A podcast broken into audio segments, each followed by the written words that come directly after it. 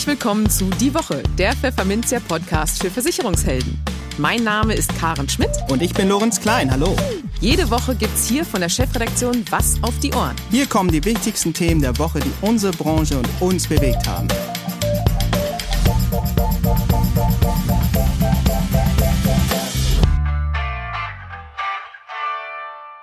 Moin aus Hamburg und herzlich willkommen zu Folge 93 unseres Podcasts. Heute ist Freitag, der 17. Juni 2022. Und diese Themen haben wir heute für Sie.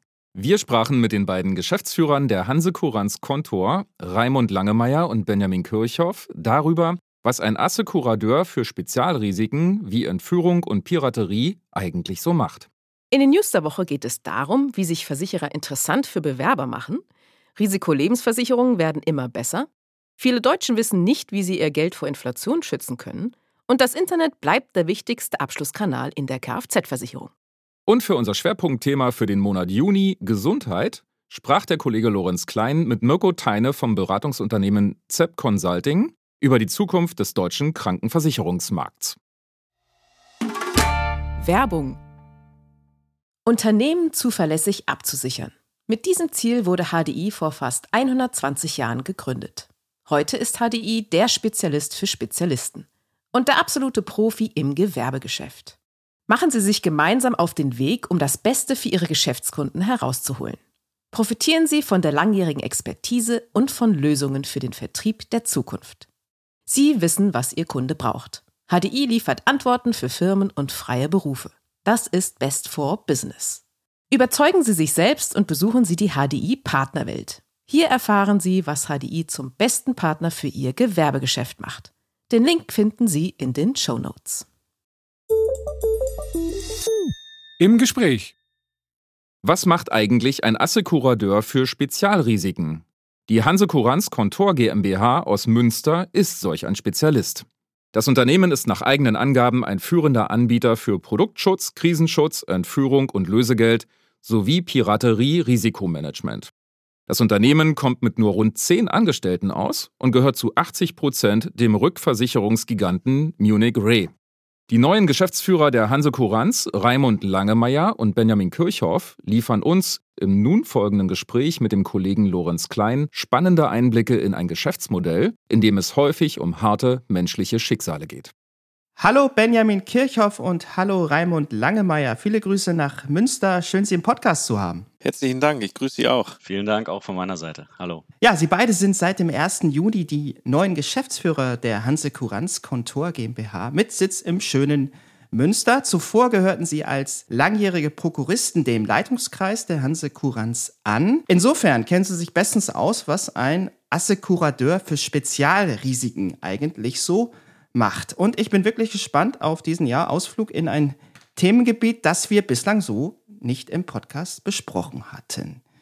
Ja, die Hanse Kuranz ist nach eigenen Angaben ein führender Anbieter für Produktschutz, Krisenschutz, Entführung und Lösegeld sowie Piraterie-Risikomanagement. Und man darf wohl annehmen, dass dies allesamt Felder sind, auf denen vergleichsweise wenig Versicherungsmakler unterwegs sind. Ja, wie beschreiben Sie das, was Ihr Unternehmen macht? All jenen Menschen, die sich unter den genannten Schlagworten vieles, zugleich aber auch irgendwie nichts Greifbares vorstellen können. Die Frage würde ich gerne beantworten. Vielen Dank erstmal dafür. Ist ja doch äh, recht umfangreich auch die Frage. Ähm, vielleicht würde ich einfach mal zweigeteilt äh, darauf eingehen wollen. Ich glaube, Ihre Annahme ist erstmal korrekt, ähm, weil wenn man schaut, dass wir ja über knapp 200.000 Versicherungsvermittler in Deutschland sprechen, beschäftigt sich sicherlich nur ein kleiner Bruchteil mit Versicherungslösungen zum Krisenmanagement, beziehungsweise so speziellen Themen, wie wir sie halt äh, im Portfolio haben. Ähm, gleichzeitig ist es, glaube ich, aber auch Fakt, dass im Sinne einer ganzheitlichen Beratung eigentlich nahezu alle Gewerbeindustriemakler wissen, was eine Lösegeldversicherung ist. Also ich hoffe zumindest mal, dass sie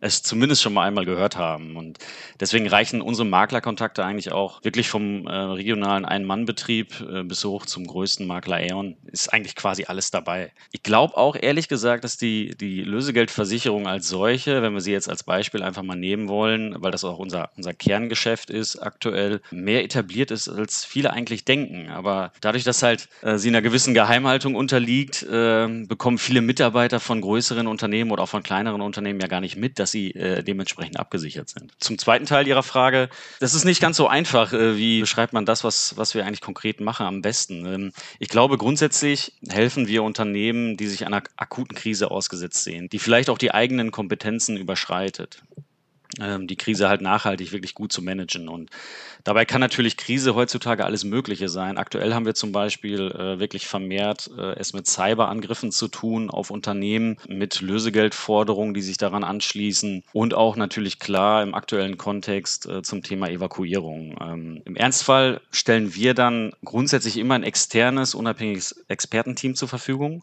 Das kauft man sich quasi bei Abschluss eines unserer Produkte mit ein, weil wir selber in der Krise eigentlich einen Schritt zurücktreten reden. Und wir äh, versuchen eigentlich mit dem Makler im Hintergrund zusammen zu schauen, ja, dass alles reibungslos funktioniert, wenn man jetzt auf den Versicherungsschutz und äh, gerade auch auf die Obliegenheiten schaut. Also ich glaube einfach zusammengefasst kann man unser Geschäftsmodell ähm, so reduzieren oder darauf reduzieren, dass wir eigentlich immer Produkte im Portfolio haben, die eine Krisenmanagement-Komponente beinhalten. Und im Prinzip schauen wir eigentlich was es heutzutage für mögliche Bedrohungen gibt ähm, in Sachen Reputation oder ähm, auch kriminellen Angriffen für Unternehmen, entwickeln dann den Versicherungsschutz dafür mit den entsprechenden Bedingungen, also was sollte alles abgesichert sein ähm, und welche Kosten kann man erstatten und packen dann für Prävention und Response eigentlich immer einen externen Experten oder mehrere externen äh, Experten dazu. Und ja, fertig ist das Produkt der Ansekuranz. Lassen Sie uns doch mal gemeinsam ein Gebiet jetzt näher beleuchten, ja, das ganz gut aus einem Kriminalfilm entstammen könnte, zumindest aus Laiensicht betrachtet. Entführung und Lösegeldmanagement, das ja von Ihnen, Herr Kirchhoff, schon äh, angerissen wurde thematisch. Können Sie, Herr Langemeier, unseren Hörerinnen und Hörern anhand eines echten Praxisfalls erläutern, was sich hinter dem Begriff verbirgt? Ja, das kann ich natürlich gerne machen. Danke dafür. Ähm, vielleicht schauen wir einmal ganz kurz grob auf Zahlen, weil oft der Eindruck entsteht, weil wir nun mal in, einem, in Deutschland in einem sehr sicheren Umfeld oder vermeintlich sicheren Umfeld leben, dass sowas gar nicht passiert oder nur, wie Sie schon sagen, in Kriminalfilmen. Wenn wir jetzt einfach mal auf die Zahlen gucken und weltweit sprechen Experten davon, dass es irgendwas zwischen 50 und 65.000 Entführungen pro Jahr gibt. Die Tendenz steigt. Auch hier liegt die Dunkelziffer vermutlich weitaus höher. Nehmen wir uns aber das Mittel vor, dann ergibt das, dass äh, pro Stunde weltweit 6,5 Menschen entführt werden. Das heißt, letztlich alle neun Minuten wird ein Mensch auf dieser Welt Opfer einer solchen Tat. Ich habe einen Fall mitgebracht, den kann ich auch nur nennen, weil wir natürlich immer eine sehr hohe Geheimhaltung und Diskretion haben weil das damalige Opfer äh, selbst ein Buch darüber geschrieben hat und diese Vorträge auch ein Stück weit zur Bewältigung des Erlebten macht. Und da arbeiten wir mit dem Herrn Bernd Mühlenbeck zusammen, der ein Buch geschrieben hat. Er wurde aus einer vermeintlich sicheren Unterkunft, also einer abgeriegelten Unterkunft, wo er zusammen mit anderen Entwicklungshelfern untergebracht war, in Pakistan entführt. Ähm, das andere Opfer, ein Italiener, starb leider während dieser Zeit. Als die Täter ihn überwältigten, sprach er gerade via Skype mit seiner Frau, die sozusagen damit live die Entführung auch noch mitbekam, die hier in Deutschland saß. Ähm, er wurde insgesamt 33 Monate Opfer und wurde in dieser Zeit siebenmal verlegt in verschiedene Verstecke und Häuser. Sein Bild ging um die Welt. Das erste Lebenszeichen von Bernd Mühlenbeck kam auch erst nach elf Monaten der Tat. Also in der Zeit wusste man gar nicht, was mit ihm ist es ging dann ein Video von ihm durch die Medien und da wurde eben ähm, ja seine angedrohte Ermordung gezeigt und er sagte dann nur selbst, es kann jederzeit passieren, wir wissen nicht wann, heute, vielleicht morgen, möglicherweise auch in drei Tagen. Ich will leben und meine Familie wiedersehen. Das war das, was er dort gesagt hat. Und sein Buch hat er geschrieben und immer wenn er die Frage gestellt hat, wann komme ich hier raus, hat man ihm immer nur gesagt, very soon, very soon. Und darum hat er, weil das eben so lange gedauert hat, also fast drei Jahre, hat er sein Buch dann Very Soon is Far Away genannt. Das ist übrigens sehr zu empfehlen, weil er es trotzdem schafft, in diesem Buch aus allem, was er da erlebt hat, etwas Positives rauszuziehen und immer es geschafft hat, in den Menschen die er da gesehen und erlebt hat, auch immer einen positiven Aspekt zu gehen. Er sagt selber, die Leute sind mit mir teilweise gut umgegangen, was immer für sehr viel Unverständnis bei Externen dann führt, weil sie sagen, naja, der ist entführt worden. Wie kann der sagen, er ist gut behandelt worden? Aber man hat für ihn frisch gekocht, man hat sich mit ihm beschäftigt. Ähm, das beschreibt er eben sehr gut in diesem Buch. Es muss aber gar nicht immer die Entführung sein. Also ähm, es gibt auch andere Beispiele äh, von angedrohten Entführungen. So hatten wir selbst mal einen Fall von einem Maschinenbauer, der recht neu in Indien im Markt war. Und es äh, kam so, dass er Briefe von einer Terrorgruppe bekommen hatte namens äh, Lashkar-e Tuiba. Das ist jetzt auch schon eine Weile her, dieser Fall, den wir betreut hatten. Und es war aber so, dass dieses Unternehmen sehr aggressiv in den indischen Markt reingegangen war von den Preisen her und äh, das äh, ja zu Unmut geführt hatte bei anderen Anbietern. Man stellte dann raus, dass diese Schreiben für diese Gruppe, aber für diese Terrorgruppe recht unüblich war und es handelte sich letztlich gar nicht um eine Terrorgruppe, sondern um ja, Mitbewerber, die eben dieses deutsche Unternehmen aus dem Markt wieder drängen wollte. Was hat die Versicherung gemacht? Es wurde ein neues Krisenmanagementkonzept aufgesetzt für die Mitarbeiter, die dort in Nordindien ähm, ja, untergebracht waren und arbeiteten.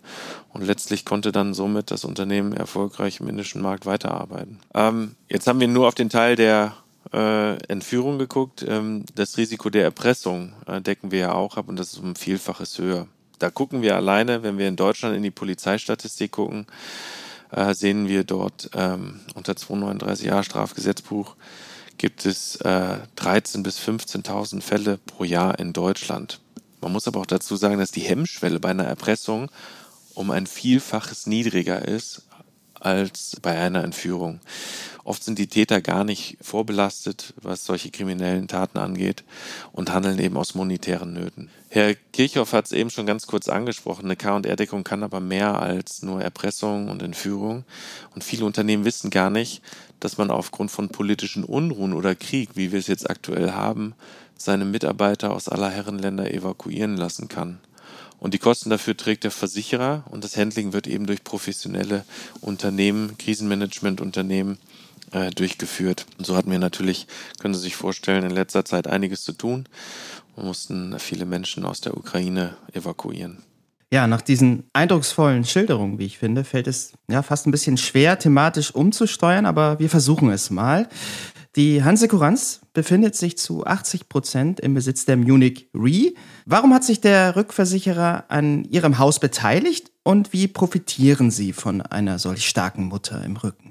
Ich glaube, grundsätzlich bei der Munich Re ist man, glaube ich, immer auf der Suche, äh, auch im Erstversicherungsmarkt aktuell besondere Themenfelder zu besetzen und somit dort auch ja quasi anorganisch zu wachsen. Und ich glaube, wir sind da mit der Hansekuranz keine Ausnahme in der grundsätzlichen Strategie, auch wenn wir im Verhältnis ein sehr kleines Licht sind, welches aber über ein sehr gutes Maklernetzwerk verfügt. Und ich glaube, das war auch ein sehr interessanter Punkt für die Münchner Kollegen, als die Gespräche damals angefangen haben.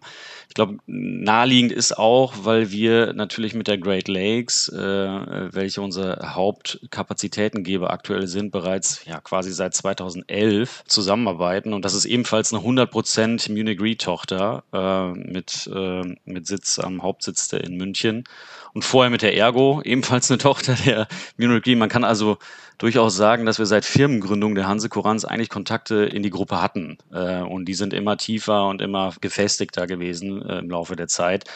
Wenn man vielleicht auch einfach auf das Menschliche schaut, ist es vielleicht auch interessant, wenn man sich beteiligt äh, an einem interessanten Geschäftsmodell, sind natürlich auch die, die Macher dahinter beziehungsweise die Menschen wichtig. Und äh, ich kann, glaube ich, einfach sagen, äh, das kann Herr Langemeier, denke ich, auch äh, bekräftigen, dass wir mit den Münchner Kollegen und in den Kollegen auch dort ja super Partner haben. Ähm, das ist eine ganz tolle Verbindung. Die hat damals schon gepasst, die ist gewachsen und sie passt heute immer noch. Davon profitieren wir auf jeden Fall. Definitiv. Ja, absolut.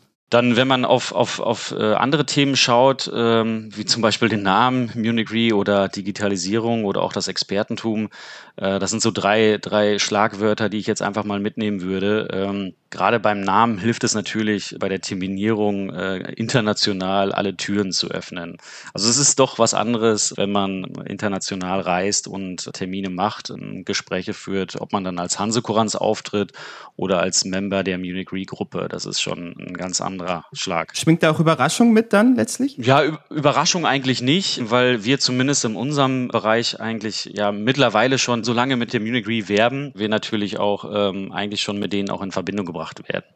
Überrascht vielleicht schon, weil wir ein sehr kleines Unternehmen sind mit zehn Leuten. Aber wie gesagt, äh, dann ist es halt immer eine sehr, sehr positive Resonanz, die da zurückkommt. Was vor allem wichtig ist, für uns auch wichtig war, zum Thema Digitalisierung, dass wir von der Innovationskraft der Munich Re sehr stark profitieren. Wir haben zum Beispiel mit Relatics, ist ebenfalls wieder ein Tochterunternehmen äh, aus der Gruppe, in 2016 direkt angefangen, äh, Teile unserer Produktpalette den Maklern online anzubieten. Also wir waren äh, damals der erste ja, tatsächliche Anbieter im deutschen Markt, bei dem man als Räder seine Single Transits, also die Versicherung für Schiff und Crew, für Einzelreisen durch Piraterie, äh, Risikogebiete über den Makler selber in wenigen Minuten online selbst versichern konnte. Das gab es so zuvor aus unserer Sicht nicht. Ähm, und das ist natürlich nur zustande gekommen mit der ganz klaren Unterstützung auch der Munich Re. Und ich glaube, nicht zuletzt ist es halt auch immer wichtig, auf die Expertise der Kollegen in München zu schauen. Es gibt eigentlich wirklich für jedes Themengebiet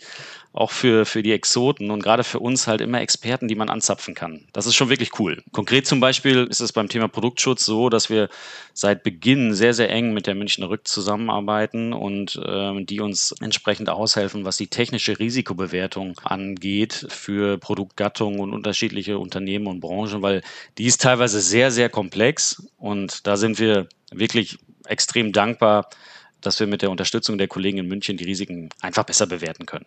Herr Kirchhoff, Herr Langemeier, zum Schluss des Gesprächs würde ich gerne ja nochmal das große Ganze in den Blick nehmen. Krieg, Rohstoffe, Preise, Welthandel, Zinsen. Man gewinnt ja zunehmend den Eindruck, dass am Ende alles irgendwie mit allem zusammenhängt heutzutage. Inwieweit erschwert dies Ihre Arbeit dahingehend, die Risiken Ihrer Mandanten überhaupt noch richtig einschätzen zu können?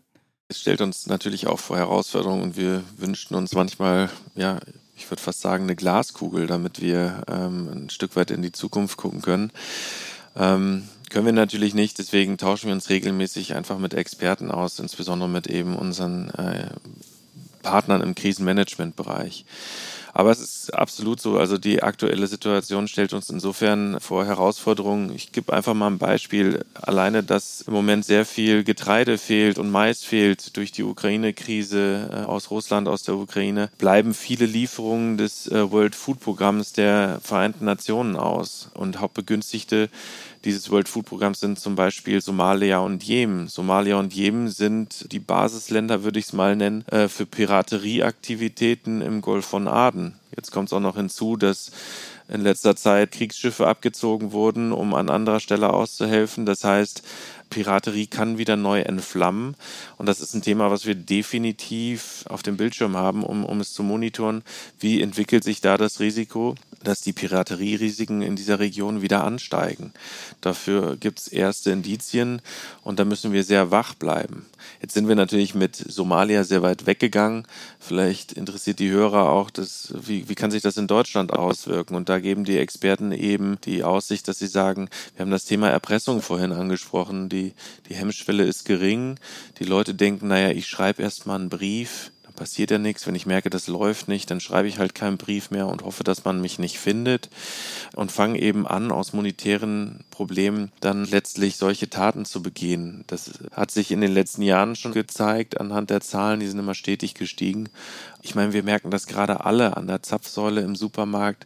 Es wird alles teurer, die Inflation steigt und die Löhne steigen nicht äh, gleichmäßig dazu an. Und das ist immer ein erster Indiz dafür, dass es eben auch in vermeintlich sicheren Ländern wie Deutschland eben zu solchen Taten kommen kann und diese ansteigen. Ja, vielen Dank für diese spannenden Ausführungen an Sie beide. Da sieht man mal wieder, dass äh, Versicherung alles andere als ein, ein trockenes Thema sind. Das waren Benjamin Kirchhoff und Raimund Langemeier von der Hanse Kuranz Kontor GmbH aus Münster. Herzlichen Dank für das Gespräch. Sehr gerne. Sehr gerne, vielen Dank. Werbung. Die ARAG ist der weltweit größte Rechtsschutzversicherer und erleichtert ihren über 12 Millionen Kundinnen und Kunden mit smarten Lösungen den Zugang zum Recht. Bei vielen der innovativen Rechtsschutzleistungen ist und bleibt die ARAG Vorreiter. Zum Beispiel beim Bauherrenrechtsschutz, dem Erbrechtsschutz oder bei der privaten Cyberversicherung ARAG Web aktiv. So wurde der ARAG Rechtsschutz in diesem Jahr mit dem Goldenen Bullen als Versicherungsinnovation des Jahres ausgezeichnet. Ebenso kürzlich im Finanztest, wo die ARAG zwei der ersten drei Platzierungen belegte. Wie auch Ihre Kundinnen und Kunden vom ARAG Rechtsschutz profitieren, erfahren Sie unter arag-partnervertrieb.de. Arak, das ist Ihr Recht. Die News der Woche. Da macht den deutschen Autoherstellern keiner was vor. Wenn es um die Frage geht, bei welchem Konzern junge Talente in Deutschland am liebsten arbeiten würden, liegen vier Autokonzerne vorn. Audi, BMW, Porsche und Daimler bzw. Mercedes-Benz. Allerdings tauchen auch zwei Versicherer in den Top 16 auf, die das Forschungsinstitut Organomics im Rahmen der Studie Arbeitgeberattraktivität 2022 Anforderungen der Talente an potenzielle Arbeitgeber veröffentlichte. Die AOK auf Rang 8 und die Allianz auf Rang 16. Grundlage dafür war eine Liste aus 130 Arbeitgebermarken. Für die Studie befragte Organomics rund 4750 Schüler, Studenten und Berufstätige zwischen 16 und 45 Jahren. Und sie zeigt somit, worauf junge Leute achten, wenn sie sich einen Arbeitgeber suchen. Klar hilft es, generell bekannt und beliebt zu sein und eine starke Marke zu haben. Laut Studie geht es aber auch um konkrete Wünsche wie vernünftiger Balance zwischen Arbeit und Privatleben, sicherem Arbeitsplatz und vernünftiger Unternehmens- und Führungskultur. An dieser Stelle ein kleiner Wink an die Personalabteilungen. Stellenanzeigen in gedruckten Medien spielen kaum noch eine Rolle. Stattdessen nehmen die Befragten vor allem Medien wie YouTube 36% oder auch Instagram 35% wahr. Außerdem recherchieren gerade viele junge Bewerberinnen und Bewerber gerne vorab in Mitarbeiterbewertungsportalen. Denn dort finden sich nützliche Anhaltspunkte, wie zufrieden die Beschäftigten mit ihrem Arbeitgeber und dem beruflichen Umfeld sind bzw. waren. Vor diesem Hintergrund hat die Zeit Verlagsgruppe in Zusammenarbeit mit der Arbeitgeberbewertungsplattform Kununu das Arbeitgebersiegel Most Wanted Employer entwickelt. Um eine Rangfolge der 1000 beliebtesten Unternehmen zu ermitteln, wurden zahlreiche Mitarbeiterbewertungen ausgewertet. Und unter den Top 1000, in denen sich 26 Branchen tummeln, tauchen immerhin auch 64 Versicherer und Krankenkassen auf. Am besten schneidet hier die Zürich-Gruppe Deutschland ab, die branchenübergreifend auf einem respektablen Platz 51 landet. Gefolgt von der Krankenkasse Pronova BKK auf Platz 60, der Mobilkrankenkasse auf Platz 92 und der LV 1871 auf Platz 98. Zürich-Deutschland-Chef Carsten Schildknecht kommentiert die Wahl zum beliebtesten Arbeitgeber unter den Versicherern so. Dem Anfang 2018 gestarteten kombinierten Strategie- und Kulturprogramm der Zürich-Gruppe Deutschland liegt die Überzeugung zugrunde, dass ein vertrauensvoller und wertschätzender Umgang im Unternehmen die Grundlage für eine erfolgreiche Zukunft ist. Und das können wir nur so unterschreiben. Gute Nachrichten für alle, die ihr Leben versichern wollen. Auf dem Markt für Risikolebensversicherung, kurz RLV, sind Zahl und Qualität der Tarife gleichermaßen gewachsen. Das geht aus einer Studie hervor, die das Infimner Institut für Finanzmarktanalyse herausgebracht hat. Darin bewertet es einzelne Risikolebentarife nicht etwa nach vorher festgelegten Kriterien. Den Grund formulieren die Studienautoren so. Es ist für den Berater und Kunden wenig hilfreich zu wissen, dass ein bestimmtes Merkmal aus Kundensicht unbefriedigend ausgestaltet ist, wenn am Markt keine besseren Alternativen erhältlich sind. Das leuchtet ein. Und so bestimmen die Infinma-Leute im Vorfeld, welche Standards der Markt selbst gesetzt hat. Anschließend geht es darum, welche Risikolebentarife diese Standards einhalten oder gar übertreffen. Das schaffen 80 von insgesamt 284 geprüften Tarifen. Dabei gilt aber, wenn einer eine Hürde reißt, kann er das nicht mehr an anderer Stelle wieder ausgleichen.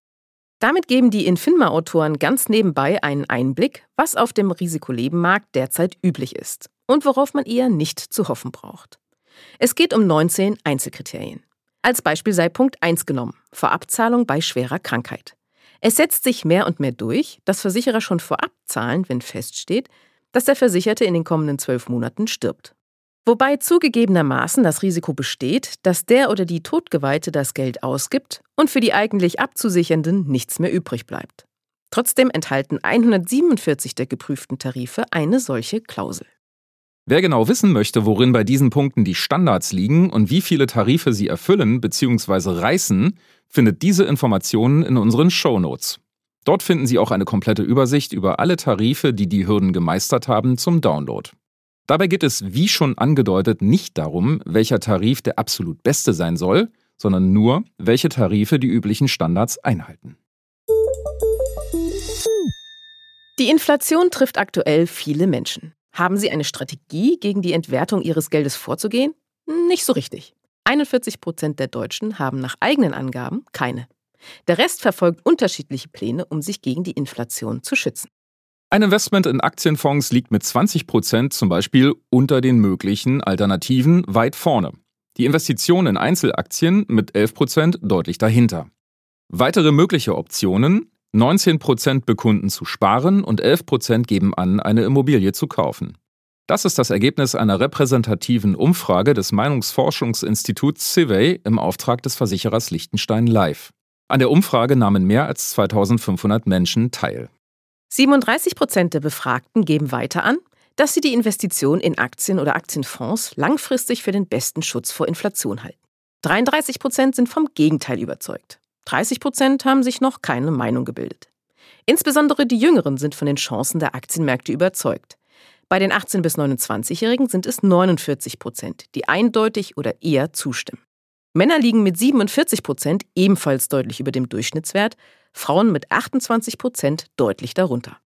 Die Diskrepanz zwischen der grundsätzlichen Wertschätzung für Aktien als langfristig resiliente Anlage und der Unsicherheit bei der persönlichen Absicherung gegen Wertverlust zeigt, dass hier eine erhebliche Beratungslücke besteht, sagt Aaron Veres, seit Mai 2022 Geschäftsführer von Liechtenstein Life Assurance. Passgenaue Anlagelösungen, kompetente Beratung und Begleitung bei der Gestaltung der persönlichen Vorsorge würden gerade in volatilen Zeiten zum entscheidenden Mehrwert für Versicherungsnehmer und damit auch zum Auftrag für unabhängige Makler und Finanzberater. So wäre es weiter. Mit 57 Prozent bleibt das Internet der dominanteste Abschlussweg in der Kfz-Versicherung. Und zwar sowohl über Anbieter-Homepages als auch über Vergleichsportale. Das hat das Marktforschungsinstitut heute und morgen in einer Studie zur Customer Journey von Kfz-Versicherungskunden herausgefunden. Berater sorgen hingegen nur für 39 Prozent aller Abschlüsse in der Kfz-Sparte. Laut Studie sind sie dennoch nicht zu unterschätzen. So seien sie trotzdem besonders starke und erfolgreiche Wechseltreiber. Und zwar ganz besonders dann, wenn Kunden ihre Beratung als kompetent, objektiv und fair erleben, heißt es weiter. Wenn Kfz-Versicherte darüber nachdenken, ihren Anbieter zu wechseln, liegt es in acht von zehn Fällen am Preis. Andere Gründe wie Unzufriedenheit mit dem Service des bisherigen Anbieters spielen demgegenüber nur eine untergeordnete Rolle. Wer sich bereits über einen Wechsel informiert, greift in 85 Prozent der Fälle auf das Internet zurück. Eine zentrale Rolle spielen dabei Vergleichsportale, gegenüber den Vorjahren jedoch mit rückläufiger Tendenz. Außerdem berücksichtigen die Wechselinteressierten auf ihrer Suche laut Studie mehr Anbieter als noch in den Vorjahren. Und mehr als jeder Dritte holt in der Informationsphase aktiv Angebote bei Versicherern ein. Wer nun noch einen Schritt weiter geht, rutscht in die Entscheidungsphase. Wie die Studie zeigt, nutzen die Verbraucher hier seltener persönliche Beratungsgespräche. Zugleich bleiben die Berater aber ein starker Wechseltreiber, ergänzen die Autoren an dieser Stelle. Denn Kundenreisen, die ausschließlich über das Internet verlaufen, führen vergleichsweise seltener zu Abschlüssen.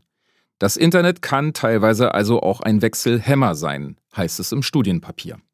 Dem zum Trotz ist in der Abschlussphase mit 57 Prozent erneut das Internet das Top-Medium, insbesondere über Vergleichsportale und Anbieter-Homepages. Verglichen mit den rasanten Zuwachszahlen an Online-Abschlüssen bis vor 2015 stagniert dieser Trend aktuell auf hohem Niveau. Mehr als jeder dritte Kfz-Wechsler schließt hingegen weiterhin bei Beratern einen neuen Vertrag ab. Das Schwerpunktthema. Nicht zuletzt die Pandemie hatte deutlich gemacht, dass Deutschland großen Nachholbedarf hat, was die Digitalisierung des Gesundheitssystems anbelangt. In anderen europäischen Ländern ist beispielsweise ein digitaler Impfpass bereits Realität. Und in Deutschland? Naja. Dabei möchten immer mehr Patientinnen und Patienten zum Beispiel einen Arzt auch per Videosprechstunde konsultieren können. Und generell wächst bei vielen Menschen das Bewusstsein, mit Hilfe von Smartwatches und Fitnessarmbändern selbst etwas für die persönliche Gesundheit tun zu können. Doch inwieweit schaffen es die privaten Krankenversicherer vor diesem Hintergrund, sich vom reinen Kostenerstatter zu einem umfassenden Gesundheitsdienstleister zu wandeln? Einem Dienstleister, der seinen Kunden in jeder Situation zur Seite steht, also bei Krankheit, Genesung und Gesunderhaltung Antworten darauf liefert uns jetzt Mirko Teine, Senior Manager bei der Managementberatung Sepp Consulting, im Gespräch mit unserem Kollegen Lorenz Klein. Hallo Herr Teine, schöne Grüße und herzlich willkommen im Podcast. Na, hallo Herr Klein, es freut mich, dass ich heute dabei sein darf. Ja, sehr gern. Äh, lieber Herr Teine, ich möchte mal mit Ihnen gemeinsam einen Blick in die Zukunft des Gesundheitswesens werfen, und zwar am konkreten Beispiel der ohne Arztpraxis. So heißt nämlich der Pilotversuch, der kürzlich in der Kleingemeinde Spiegelberg stattfand. Das Prinzip lautet wie folgt. Eine medizinische Fachangestellte soll die Patienten empfangen, Blut abnehmen oder Blutdruck messen und sie dann, wenn nötig, per Video mit einem Hausarzt aus der Region verbinden. Die Idee dahinter, Praxen wie diese könnten die medizinische Versorgung sichern vor allem in Regionen, wo Praxen leer stehen, weil junge Ärzte lieber in Städten wohnen oder sich in großen Zentren anstellen lassen. Was halten Sie von Initiativen wie diesen? Sieht so die Zukunft des deutschen Gesundheitssystems aus? Ja, also grundsätzlich ist, ist, ist das sicherlich keine, keine schlechte Idee, was man dort ersonnen hat. Ich glaube, in der Ausgestaltung hat, hat man dann den einen oder anderen Fallstrick mitgenommen, weshalb das Ganze am Ende nicht, nicht funktioniert hat. Dass aber ähnliche Modelle, zumindest ein Teil der Gesundheitsversorgung in, in der Zukunft darstellen können, ist, glaube ich, nicht weit entfernt und gut vorstellbar. Denn natürlich haben wir das Problem in ländlichen Regionen, dass die Ärzteversorgung nicht ausreichend ist bei, bei Krankenhäusern ist es ja fast noch gravierender. Und insofern liegt der Gedanke, glaube ich, nicht, dass gewisse Leistungen auch durch medizinisches Personal, was, was kein Arzt oder Ärztin ist, erbracht werden. Das, das kennen wir auch heute selber. Wenn, wenn wir beim Arzt sind, ist es gar nicht so anders.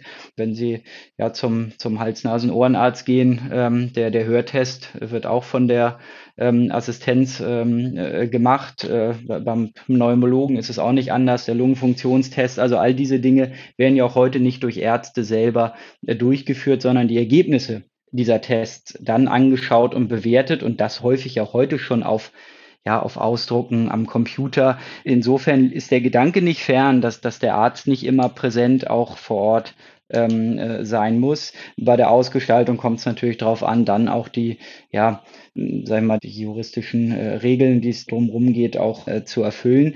Aber natürlich ist das eine gute Möglichkeit und ist ja fast schon die Brücke oder, oder ein, eine Idee der Ausgestaltung der Telemedizin, äh, die ja auch gerade durch die äh, Corona-Pandemie stark zugenommen hat.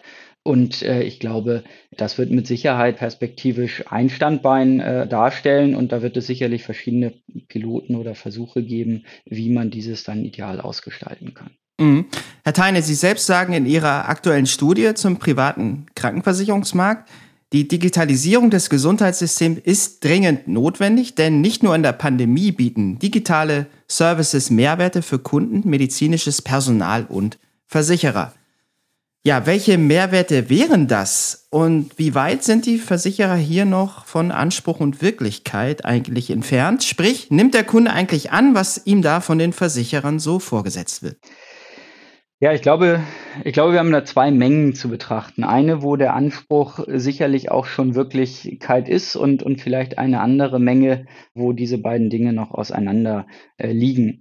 Ähm, wenn wir beispielsweise den Fall nehmen, ähm, dass ja ein, ein, ein Patient, eine Patientin eine keinen kein Platz kriegt für eine Psychotherapie, dann hilft es natürlich ungemein, wenn es dort digitale Helfer gibt, die schon mal eine, eine telefonische, eine virtuelle Seelsorge äh, bieten, um schwere Verläufe vorzeitig abmildern oder abwandeln zu können, bis dann auch andere Plätze ähm, frei sind. Das ist in dem Fall natürlich eine Win-Win-Situation, sowohl für den äh, Versicherer, der da mm, dann mit geringeren Folgekosten rechnen kann, als natürlich auch für den Patienten, dem in, in einer schwierigen Situation geholfen wird. Äh, da gibt es ja durchaus auch Apps oder Anbieter wie Novego zum Beispiel, die von über 40 Prozent aller PKV auch schon genutzt wird, womit kooperiert wird. Die Herausforderung, die sich hier erstellt, wo vielleicht noch ein leichter Dissens zwischen Anspruch und Wirklichkeit ist, ist da die Frage, wie, wie erfährt der, der Patient äh, dann oder der Versicherte in dem richtigen Moment wirklich, dass es diesen Service gibt ne, und kontaktiert auch äh, den äh, Versicherer, um, um davon zu erfahren. Das ist sicherlich eine Schwierigkeit in der Steuerung der Gesundheitsservices. Die Studie hat ergeben, plus 20 Prozent Ausbau digitaler Services binnen zwei Jahren jetzt. Wir haben ja gerade nochmal eine neue Erhebung durchgeführt. Also es hat, zeigt deutlich, deutlich, entwickelt man sich weiter in diese Richtung, geht diesen Weg. Und da sicherlich aber auch noch etwas ausprobieren ähm, bei. Einige Services werden schon gut angenommen, die, die funktionieren, die bringen auch schon Mehrwerte für, für beide Parteien. Ähm, andere Services, da stellt sich noch deutlich stärker die Herausforderung, wie steuere ich die in meine, ja, in, in meine Versichertengemeinschaft hinein? Wie erfahren die von diesen Services? Wer soll überhaupt von diesen Services erfahren? Ne? Natürlich nur die äh, Versicherten, die auch wirklich Bedarf haben an, an, an so einem Services und, und nicht andere. Und, und das ist eine Herausforderung, mit dem äh, die Krankenversicherer heute gerade ähm, kämpfen, aber da sicherlich ähm, auch auf einem, einem guten äh, Weg sind, das weiter zu optimieren und weiter in diese ähm, Richtung vorzudringen. Mhm. Lassen Sie uns noch ein bisschen Ihre Studie äh, näher anschauen. Eine These von Ihnen lautet, basierend auf dieser Studie, dass große private Krankenversicherer ein umfassendes Angebot an zusätzlichen Service bieten, doch eine Gruppe mittelständischer Challenger, wie Sie sie genannt haben, sticht mit einem ebenfalls breiten Angebot aus der Masse heraus, heißt es da. Was machen diese Challenger besser als die anderen? Genau, das war eine, eine der großen Überraschungen der Studie, dass es da durchaus auch ein Mittelfeld von nicht ganz großen Versicherern ähm, gelingt, auf gleichem Niveau innerhalb der digitalen Gesundheitsservices zu agieren wie die ganz großen PKV. Und natürlich haben diese andere Ressourcen zur Verfügung. Ähm, aber Sie haben es richtig gesagt, die machen eben gewisse Dinge richtig. Und wir haben vier Erfolgsfaktoren herauskristallisiert, ähm, die ja eben diese Challenger enablen, wirklich zu dem Großen aufzuschließen. Das eine ist ein ja, vielleicht gar nicht so hart messbarer Faktor, aber der hat sich dann eben doch gezeigt. Diese, diese Häuser haben den richtigen Riecher für Trends. Also man ist am Puls der Zeit, man springt aber auch nicht auf jeden Zug auf, sondern, sondern auf die Trends, die sich nachhaltig dann wirklich als ja, neuer Standard etablieren und wirklich angenommen werden. Da ist natürlich auch ein gewisses Gespür für den Markt für erforderlich, um, um, um ja hier dieses, äh, diesen Riecher zu entwickeln und zu haben. Das haben aber diese Häuser.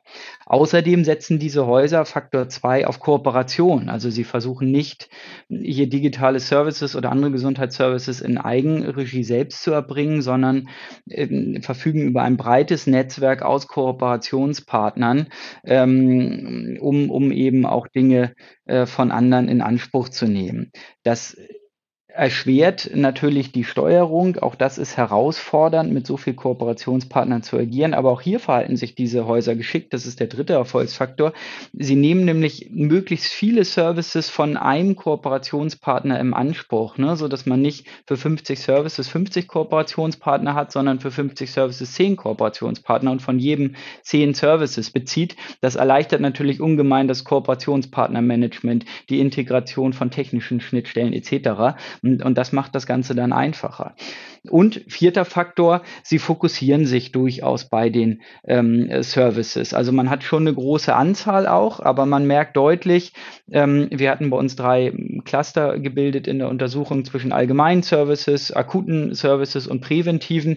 Hier stellt man deutlich fest, dass die präventiven unterrepräsentiert sind. Da gibt es teilweise auch immer Probleme bei privaten Krankenversicherern, wenn das nicht tariflich zugesicherte Leistung ist und ein Evidenznachweis erstmal erbracht werden muss.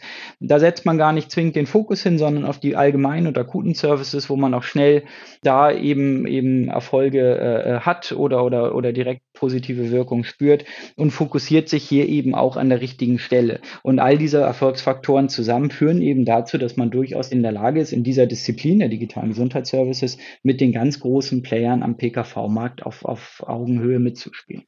Ja, ich würde Sie jetzt gerne nochmal zu einem aktuellen Thema befragen, nämlich die Finanzlücke in der gesetzlichen Krankenversicherung, denn die könnte deutlich größer sein als bisher angenommen. Äh, wie die Bildzeitung kürzlich berichtet hat, unter Berufung auf Berechnungen des Instituts für Gesundheitsökonomik, fehlen der GKV im kommenden Jahr bis zu 25 Milliarden Euro und jetzt wird vor einem Beitragstsunami gewarnt. Inwieweit könnte dies bedeuten, dass vielleicht auch die GKV den Anschluss in technologischer Hinsicht verliert äh, zur PKV, weil eben vielleicht die Mittel gar nicht da sind, äh, die GKV so auszustatten, technologischerseits, was Digitalisierung angeht, wie es eigentlich äh, einem modernen Gesundheitssystem äh, angezeigt wäre? Ja, Also vielleicht dazu zwei Aspekte. Ich glaube, der eine, der sich hier ja zeigt, ist, ist eine Diskussion, die wir natürlich alle immer kennen, die steigenden Beiträge in der privaten Krankenversicherung versus ein, ein vermeintlich äh, konstanter Beitrag in der gesetzlichen, dass sich das eben in dieser Form nicht unbedingt bewahrheitet. Auch dort äh, spürt man ganz, ganz deutlich die, die Kosten einer, einer gestiegenen gesundheitlichen Versorgung, dass das betrifft sowohl die privaten als auch die, äh, die gesetzlichen äh, Krankenversicherer. Und jetzt kommt gerade wirklich eine Welle und die mit Sicherheit auch Auswirkungen auf die Beiträge in, in einer irgendeiner Form haben wird in der gesetzlichen Krankenversicherung. Also hier, glaube ich, sind beide Akteure des Versorgungssystems natürlich auch Betroffene. Ähm, insofern glaube ich, die zweite, der zweite Aspekt Ihrer Frage, hat man noch Mittel, um, um die Digitalisierung voranzutreiben, betrifft eben auch beide, sowohl die privaten als auch die gesetzlichen Krankenversicherer. Und dort ist, ist aber, glaube ich, für keinen dieser beiden eine Option, dort nicht zu tun, denn die Digitalisierung führt natürlich, wenngleich sie natürlich initial mit erheblichen Kosten und IT-Initiativen verbunden ist, langfristig dann eben auch zu einer Steigerung der Effizienz und somit auch zu einer Kosteneinsparung. Ne? Das beste Beispiel ist sicherlich die, die aktuellen Initiativen rund um die Gematik mit elektronischer Patientenakte E-Rezept. Das ist alles noch in den Kinderschuhen und sicherlich geht das alles nicht in dem Tempo voran, wie wir uns das alle wünschen und auch noch nicht mit der Erfolgswirkung, wie man sich das erhofft. Dennoch muss man da sicherlich am Ball bleiben, denn die Effekte dahinter durch mehr Geschwindigkeit, durch deutlich bessere Datenqualität eben dann auch in, in Abrechnungsdaten, in Leistungsdaten, all das führt eben dann auch wieder zu Effizienzgewinnen auf anderer Seite, was dann auch die initial hohen Investitionen rechtfertigt und hoffentlich dann eben äh, langfristig ähm, ja mehr als äh, äh, mehr als ausgleicht. Also insofern nicht zu tun in die Digitalisierung ist keine sicherlich keine Option. Dort muss man weiter äh, aufschließen gegenüber anderen äh, Systemen und anderen Ländern. Da, da hinkt Deutschland einfach immer noch hinterher. Das sagt Mirko Teine, Senior Manager von ZDB Consulting. Herzlichen Dank für das Gespräch. Vielen Dank.